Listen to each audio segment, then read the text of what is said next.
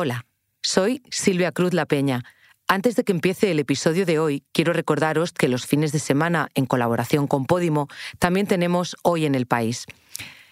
En el reportaje de ayer os explicamos de quién son los óvulos donados que no se utilizan y acaban en cámaras de refrigeración.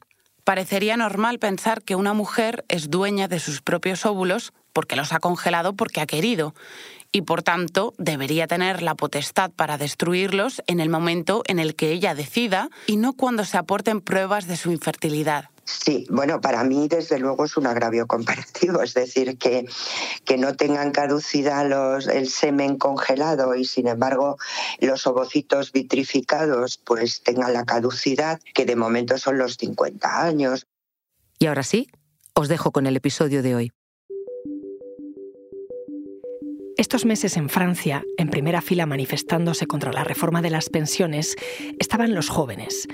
Algunos eran estudiantes que ni siquiera habían empezado su vida laboral. En España, sin embargo, los protagonistas de las protestas siempre han sido jubilados. Y eso que el debate afecta también a quienes les faltan 30 años para retirarse. Al tener trabajos cada vez más precarios, las pensiones van a condicionar su futuro. Soy Ana Fuentes. Hoy en el país, pensiones, ¿por qué es un debate para jóvenes?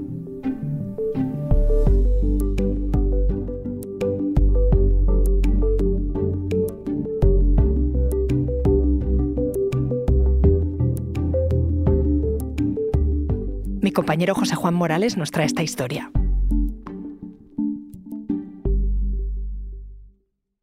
Emilio, ¿qué pasa? ¿Cómo estás? Pues bien, tío, mira, yo es que tengo ahí un poco de obsesión con el tema de las pensiones, que ahora, bueno, tú lo sabes mejor que nadie, se acaba de aprobar la reforma en España, que están ahí tirándose de los pelos a cuenta de ella en Francia. En fin, que es una cosa que yo creo de la que hay que hablar, pero a la vez no sé si me tengo que sentir mayor porque tener poco más de 30 años y estar ya pensando en pensiones, las manifestaciones en España y lo que más se ve son jubilados. Pues sí, eh, es verdad, tienes toda la razón. O sea, en España las últimas manifestaciones de pensiones hemos visto sobre todo jubilados. Creo que un motivo es por un concepto que la reforma de Mariano Rajoy de 2013 introdujo en el sistema, una cosa que se llamaba el factor de sostenibilidad. Esto afectaba a los jubilados ya. Entonces, estas protestas iban seguro más allá de ese factor de sostenibilidad, pero lo más importante era luchar por la suficiencia, o sea, que las pensiones dieran para vivir. En esas manifestaciones, pues sí, tienes toda la razón, podrían haber participado jóvenes perfectamente. Creo que en Francia sí vemos jóvenes porque la reforma se centra en elevar la edad de jubilación, que es algo que vemos muy tangible. O sea, que es que dices, venga, de golpe sabes que vas a tener que trabajar dos años más, que en vez de jubilarte a los 62, pues toma, es hasta los 64. A mí esto pues ya me preocupa muchísimo porque con lo irregulares que han sido las carreras de nuestra generación, pues seguro que para muchos y sobre todo para muchas, eso va a afectar muchísimo en la pensión del futuro. Es un tema que está ¿no? como tan contaminado por el relato político que uno a veces no sabe distinguir muy bien dónde está el problema real del asunto. ¿no? ¿A ti cuál te parece que es? ¿Cuál es el problema que hay con las pensiones para que nosotros con treinta y pocos años nos tengamos que preocupar por ello? Mira, eh, está muy bien que hagas la mención al debate público porque creo que las pensiones se mezclan muchas veces cosas que no, que no tienen que ver o que sí tienen que ver, pero la relación no es exactamente la que se establece luego cuando se aterrizan las cosas. O sea, te doy un ejemplo. Eh, se critica muchísimo ¿no? que haya pensionistas que ingresan 3.000 euros al mes. El que tiene una pensión tan alta es porque ha pagado mucho en cotizaciones durante su vida y cuando se plantea que las pensiones no deberían crecer con el IPC, entiendo que se pueda decir con esas pensiones máximas, que bueno, que igualmente habría que discutirlo, pero se está dejando fuera una mayoría aplastante de pensionistas que sí necesitan que esas pensiones mejoren, o sea, más de la mitad cobran menos de mil euros.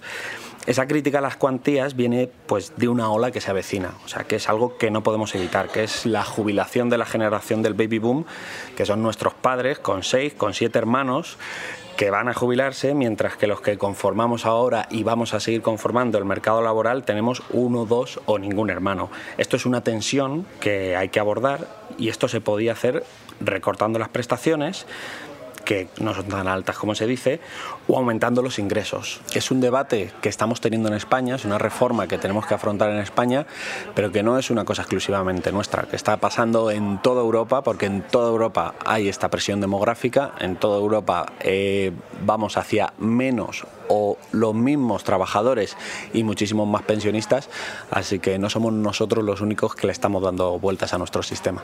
Pues mira, se me ocurre que por tener la foto completa voy a preguntar a algunos de los corresponsales del país en países de Europa a ver qué me cuentan y luego volvemos a hablar. Perfecto, seguro que te informan muy bien. Rafa de Miguel, corresponsal del país en el Reino Unido. Vale. Hola Rafa, ¿cómo estás? Espero que bien. Te molesto otra vez para preguntarte una cosa de las pensiones del Reino Unido. ¿Qué tal José? ¿Qué necesitas? Espera que te mando mejor un audio. Rafa, ¿qué tal?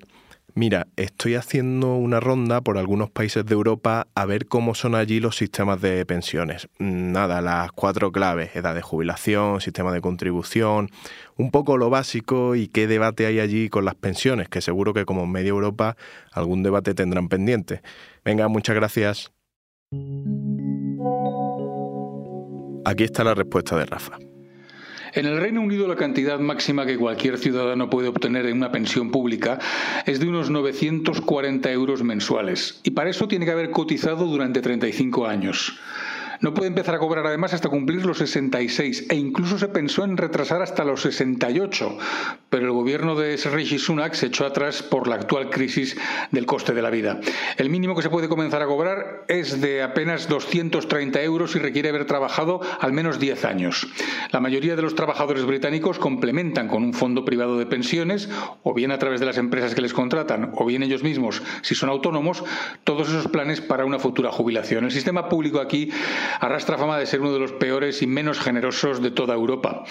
La explicación reside en eso, en la prevalencia otorgada en las últimas décadas a los fondos privados de pensiones y en el hecho de que el llamado State Pension System, el sistema de pensiones del Estado, aporta a todos los ciudadanos por igual la misma cantidad respecto a los años cotizados, al margen del nivel salarial o de la cantidad destinada al llamado National Insurance, que viene a ser como la cotización a la seguridad social, pero que en Reino Unido tiene la consideración de un impuesto.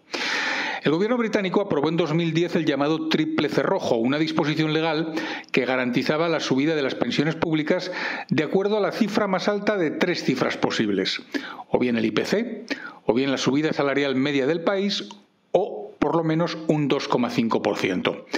El año pasado se suspendió su aplicación porque en 2021 se llegó a registrar un aumento de las nóminas del 8,3%. El Partido Conservador, que se había comprometido a respetar ese triple cerrojo en su programa electoral de 2019, lo frenó y lo ha decidido recuperar ahora por puro interés electoral. La inflación actual, del Reino Unido es de casi el 10%, pero las encuestas sitúan a los Tories en una rampa descendente que prácticamente garantiza su futura derrota en las urnas, con lo cual han decidido volver a subir las pensiones para intentar atraer también ese voto. Si lo comparamos con al que estamos acostumbrados, es verdad lo que dice Rafa. Es un sistema un poco rácano y más que parece que va a ser. Además está también esta idea de retrasar la edad de 66 a 68 años que les preocupa a los jóvenes. Vale, pues siguiente cliente que va a ser Isabel Ferrer, que está en los Países Bajos, y ahí me suena que tienen un sistema peculiar. Hola Isabel, te reenvío un audio que le he mandado a Rafa de Miguel, es para pedirte lo mismo pero en los Países Bajos. A ver, es que para decir dos veces lo mismo, economizamos. Vale, mira qué rápido, ya sale que está grabando, yo creo que en un minutillo ya lo tendré. Enseguida os sigo contando.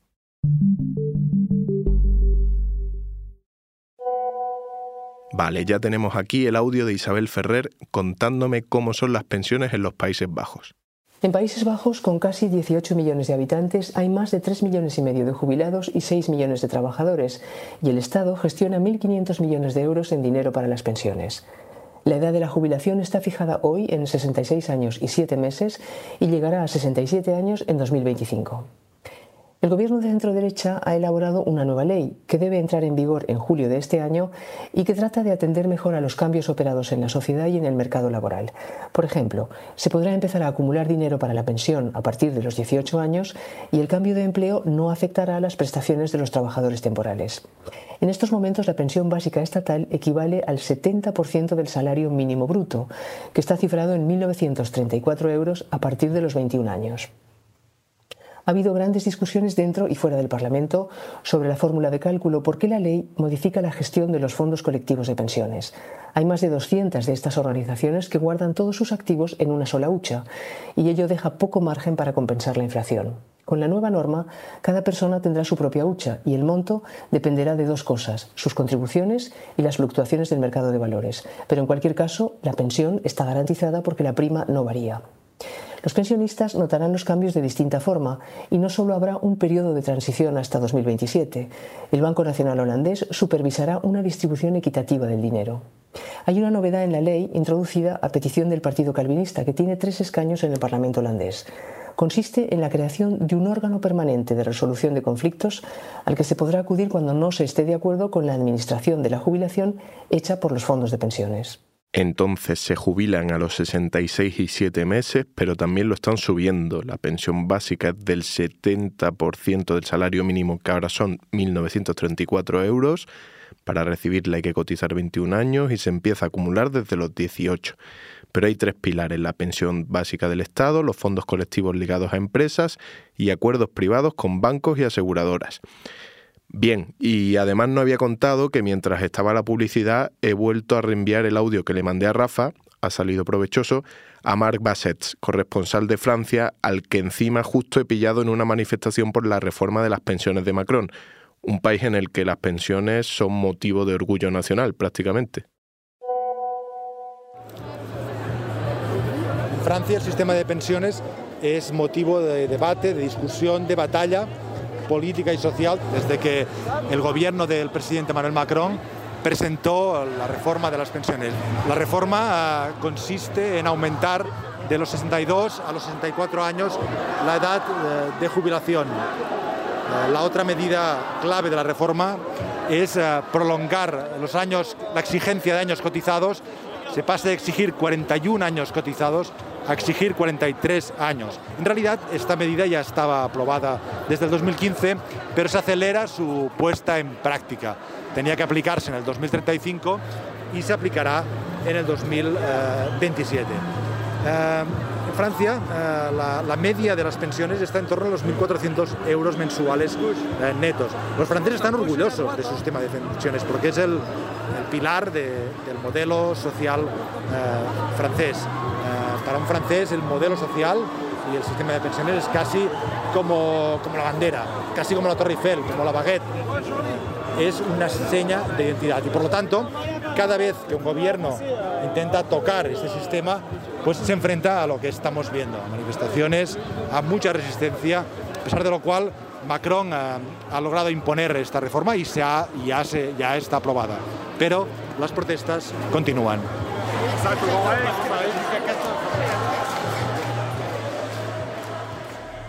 Pues está muy bien esto que me ha contado antes Mark, pero voy a aprovechar a preguntarle otra cosa, ahora que me imagino que ya habrá llegado a su casa. Mar, muchas gracias, genial lo que me cuentas, me sirve, pero quería preguntarte otra cosa. He hablado con Emilio de que hay jóvenes en las manifestaciones de Francia porque son, entre otras cosas, para protestar por el aumento de la edad de jubilación. ¿Es solo por esto o hay otros motivos? Gracias se han visto muchos jóvenes, estudiantes, eh, incluso adolescentes, eh, alumnos de, instituto. Eh, están ahí para protestar contra el aumento de la edad de jubilación de los 62 a los 64 años, aunque les queda muy lejano. Y es una pregunta que he planteado a muchos manifestantes de, esta edad, cómo es que se preocupan por, algo que les queda tan, tan lejano, ¿no? y, dando, dando respuestas. La primera es que se manifiestan en solidaridad por sus padres y por las gentes, las personas que están más cerca ah, de la jubilación y que con la reforma deberán trabajar dos años más. Pero también me da la impresión de que tienen una visión de la vida profesional y de la vida en general eh, un poco distinta a la que se podría pensar o que otras generaciones han tenido. Eh, dan, dan, más importancia ah, al ocio, a la calidad del trabajo y por eso creen que eh, trabajar más tiempo puede ser eh, eh, negativo. ¿no?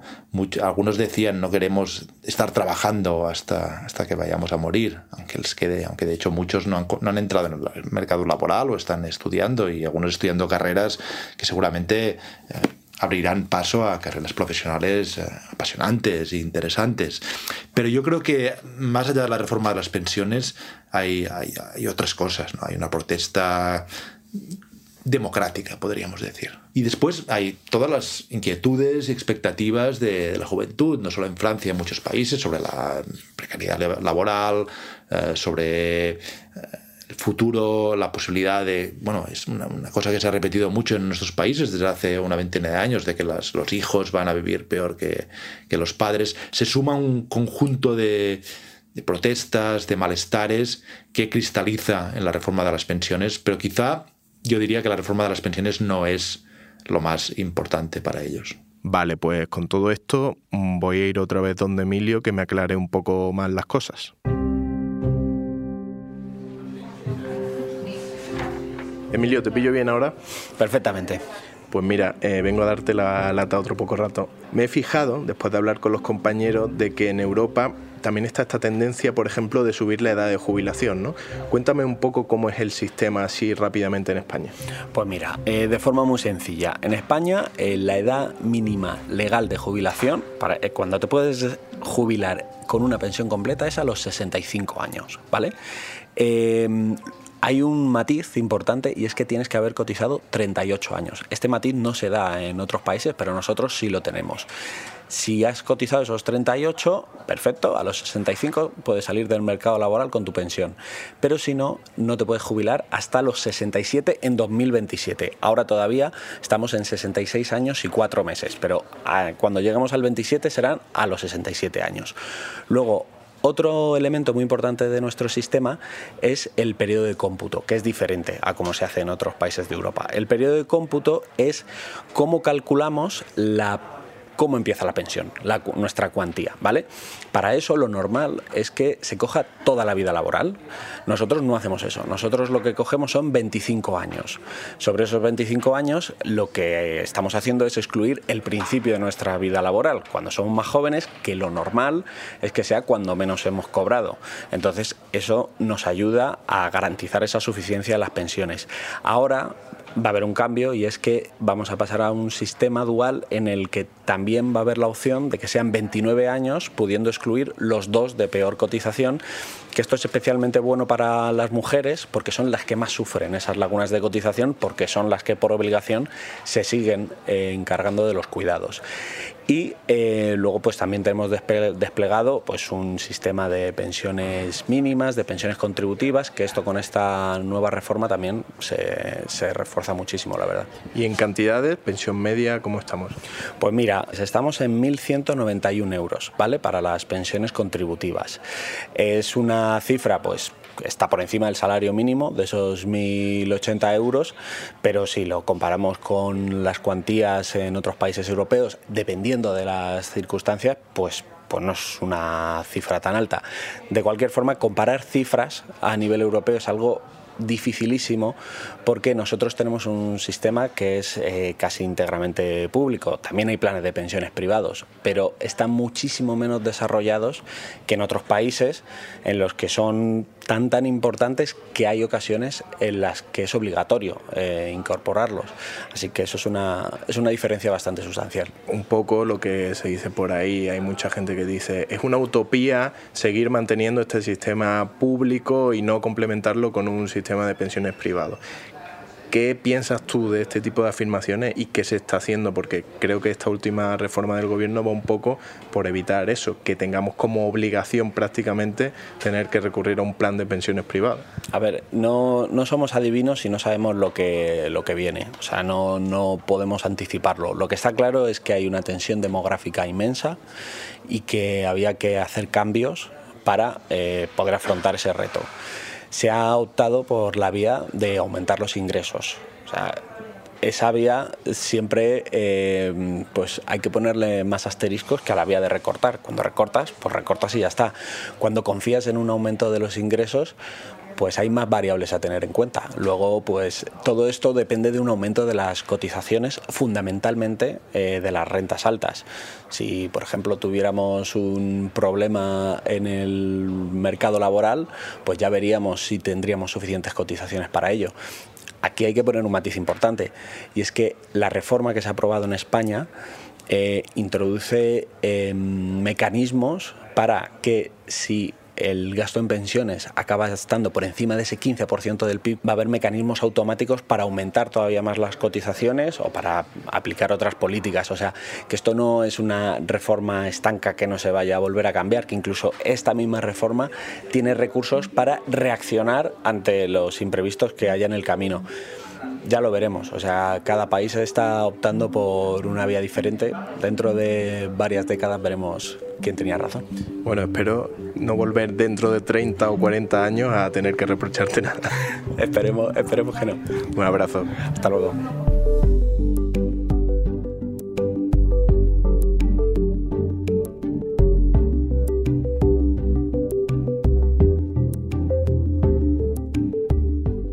Episodio lo ha realizado José Juan Morales. El diseño de sonido es de Camilo Iriarte. La edición es de Ana Rivera y la dirección de Silvia Cruz La Peña. Yo soy Ana Fuentes y esto ha sido Hoy en el País. Mañana volvemos con más historias. Gracias por escuchar.